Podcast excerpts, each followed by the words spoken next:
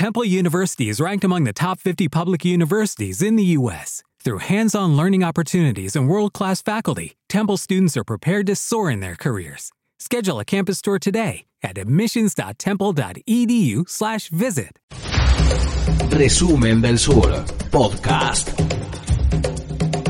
Hace dos semanas Guatemala comenzaba a experimentar una de las peores crisis en términos institucionales y políticos que ha vivido el país durante los últimos tiempos. Masivas movilizaciones en las calles, un congreso en llamas durante las movilizaciones que tuvieron fuertes enfrentamientos con la policía, un presidente y un vicepresidente que parecen no entenderse y tener grandes y profundas diferencias y una sociedad que ha llegado al hartazgo de un sistema que tiene grandes carencias sociales que se ha intensificado mucho más todavía con la pandemia y que llegó a su punto culmine con la aprobación del presupuesto 2021 en el Congreso prácticamente de la noche a la mañana. Presupuesto que los congresistas tuvieron que archivar por las presiones en la calle.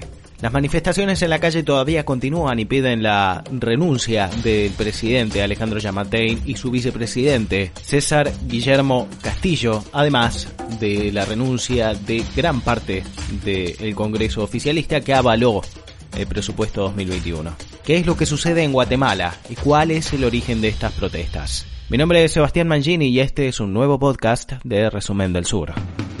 Quiero dejar muy claro el planteamiento que le he hecho al presidente. Por el bien del país, que presentemos ambos nuestra renuncia al cargo, él de presidente y yo de vicepresidente de la República, pero que lo hagamos juntos para descartar esas ideas sediciosas que se dice que se tienen o que se piense que yo le quiero dar golpe para quedarme en su puesto.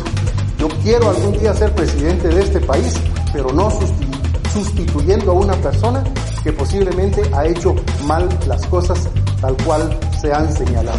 El escenario ha cambiado desde que la Junta Directiva del Congreso y los jefes de bloque decidieron que van a presentarle la moción al Pleno del Congreso para que ratifique el acuerdo legislativo que engavete o archive el puesto aprobado recientemente por el Congreso. Una rápida radiografía sobre la situación de Guatemala muestra que no escapa a la situación que atraviesan muchos de los países vecinos de Centroamérica, con algunos problemas que son de carácter estructural y que han perdurado a lo largo del tiempo. Si acercamos la lupa nos encontramos con que en Guatemala queda excluida gran parte de la población de derechos básicos como puede ser educación o salud, principalmente potenciado en aquellas eh, áreas que son rurales. De hecho, es en el sector rural donde se duplican aspectos como la pobreza, que en el país llega hasta el 61% de la población tomando como referencia el índice de pobreza multidimensional que publica año a año el Ministerio de Desarrollo Social de Guatemala. Todavía peor es el índice de desnutrición que atraviesan los niños. En Guatemala, según la UNICEF, casi el 50% de los niños y niñas de Guatemala sufre desnutrición crónica y en su gran mayoría tiene que ver no solo con la falta de acceso a la alimentación y por vivir en condiciones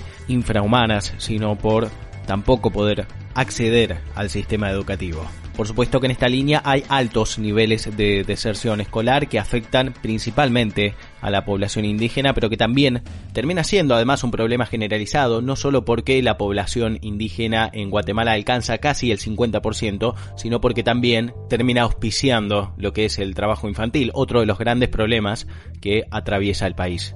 Al mismo tiempo, las tasas de recaudación fiscal son sumamente bajas entre las menores de toda la región, según la CEPAL, o sea, lo que recauda el Estado para ser redistribuido y de alguna forma marcar cierta equidad entre la población y apenas supera el 10% en proporción al Producto Bruto Interno, algo que retroalimenta esa desigualdad existente porque el Estado no se hace con los recursos de las empresas y sectores que más recaudan en el país. Y por lo tanto, la sensación de la población de no sentirse representados por lo menos en sus grandes mayorías, y que la corrupción política es una cuestión estructural. De allí es que nace una nueva ola de manifestaciones en Guatemala. Con un presupuesto que no privilegia ninguno de estos aspectos ni derechos básicos y que se denuncia además se ha tratado en forma opaca, prácticamente a desconocimiento del resto de la población y que ha llevado a la gran masa de población indígena a las calles a manifestarse justamente en contra de sus representantes. Gracias, señores, por estorbar el desarrollo de la población guatemalteca. Pero ahí está el voto y no es por temor a nadie, ni por excusa porque no tenemos que agachar la cabeza, más que solamente nuestras rodillas e inclinarlas delante de Dios y delante de cualquier comelón de frijoles estaremos de pie todo el tiempo. Pese a que el Congreso finalmente decidió dar marcha atrás con el presupuesto 2021, las movilizaciones todavía siguen copando las calles. Los movimientos indígenas continúan bloqueando algunos de los principales accesos en Guatemala y exigen la renuncia del presidente Alejandro Yamatei, la renuncia de los diputados del Parlamento y la remoción del ministro de la Gobernación, Henry Reyes. Principalmente ante la falta de comunicación que tiene el gobierno con las comunidades indígenas de Guatemala. Al respecto, Resumen del Sur pudo dialogar con Pablo Hurtado, secretario ejecutivo de la asociación. ¿Te está gustando este episodio? Hazte fan desde el botón apoyar del podcast de Nivos. Elige tu aportación y podrás escuchar este y el resto de sus episodios extra. Además, ayudarás a su productor a seguir creando contenido con la misma pasión y dedicación.